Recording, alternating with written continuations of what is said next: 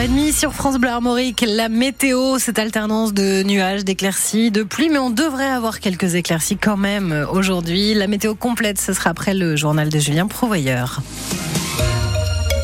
Le nouveau gouvernement est au complet. 35 ministres et secrétaires d'État et parmi eux, un breton. Hervé Berville reste secrétaire d'État à la mer.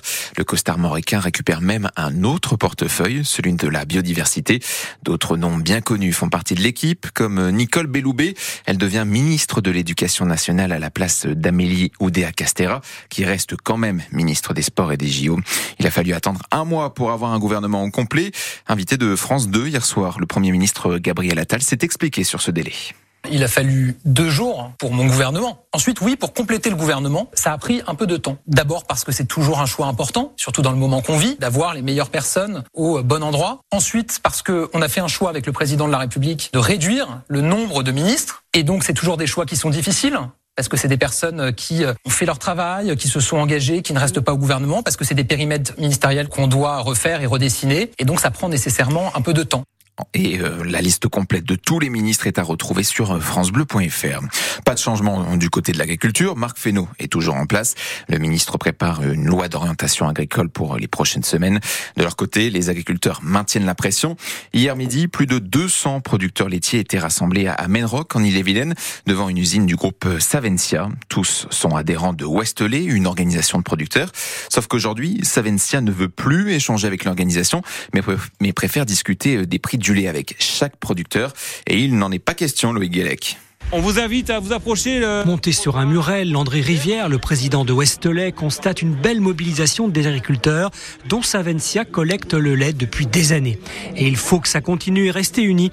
Pascal, producteur de 80 vaches laitières à Avranches, dans la Manche. L'union fait la force, on a toujours dit ça. Donc on se divise, après on, on perd tout. Jonathan, éleveur à Mêlée en Ille-et-Vilaine, est inquiet. Oui, on a des inquiétudes quand même, oui, oui. On est très inquiet, oui, oui. L'incertitude complète, donc on ne sait pas oui, ce qui va se passer. Je pense qu'il y a moyen de discuter avec euh, tous les membres et de trouver une solution, mais trouver la bonne. Quoi. Discuter avec la direction de Condé-sur-Vire, Rachel, venue de Bassilly, près d'Avranches, en doute. La communication est rompue. Nous, on cherche à vraiment à rentrer en contact avec eux. C'est complètement un bras de fer, oui. On cherche à renouer le dialogue, euh, mais eux, ils restent campés sur leurs décisions. Ils font tout pour euh, abattre l'OP. Le 8 mars, date de la fin des contrats, c'est bientôt et les interrogations sont grandes.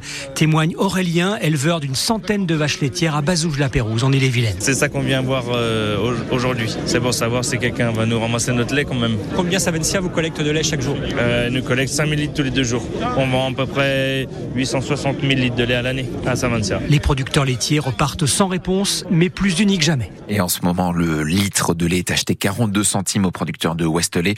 C'est en dessous du prix de revient. Mobilisation à retrouver en images sur francebleu.fr. Le monde agricole, priorité actuelle du gouvernement. Mais pas que. Tout le monde veut sa photo à côté des vaches.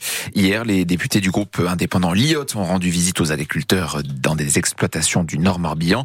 Paul Molac, député de Plohermel, y était. Il est l'un des créateurs de ce groupe parlementaire.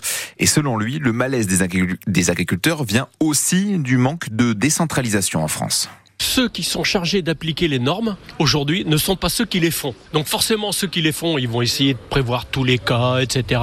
Mais il n'y a aucune adaptation possible. Et comme c'est pas eux qui appliquent les normes, c'est jamais eux qui se font engueuler. C'est jamais eux qui se disent ah oui là on a été trop loin. Donc si on veut une simplification, il n'y a pas d'autre solution que de dire localement, au niveau des, parfois des communautés de communes, au niveau de la région, au niveau du département, vous avez telle compétence, c'est vous qui faites euh, le règlement, vous avez la loi qui vous donne l'esprit. Après vous faites le règlement, c'est vous qui l'appliquez. Et si jamais vous estimez qu'à un moment donné bah, ça va pas, bah, vous changez le règlement. Aujourd'hui, il faut remonter à Paris avec des gens qui ont fait le règlement et qui pensent qu'il est le meilleur possible. Donc laissons les acteurs de terrain faire le règlement. Ça porte un nom, hein, ça s'appelle l'autonomie tout simplement. C'est pas c'est pas compliqué. C'est un gros mot en France, c'est pas un gros mot dans tous les pays qui nous entourent. Et une loi d'orientation agricole est donc attendue dans les prochaines semaines. Van a l'occasion de retrouver la tête du championnat de Pro D2 de rugby ce soir. Le RC Van affronte Aurillac à la Rabine. Coup d'envoi à 19h30. En cas de victoire, le RCV peut redevenir leader après la défaite d'Aix-en-Provence hier soir. Défaite face à Agen 31 à 7. Et puis on connaît euh, l'adversaire du Stade Rennais en quart de finale de la Coupe de France. Les Rouges et Noirs affronteront le petit poussé de la compétition, le Puy-en-Velay, club de National 2. Hier soir, Rouen a créé la surprise en éliminant Monaco. Le club de national a battu Monaco, les Monégasques, au tir au but. Les quarts de finale se joueront les 27, 28 et 29 février.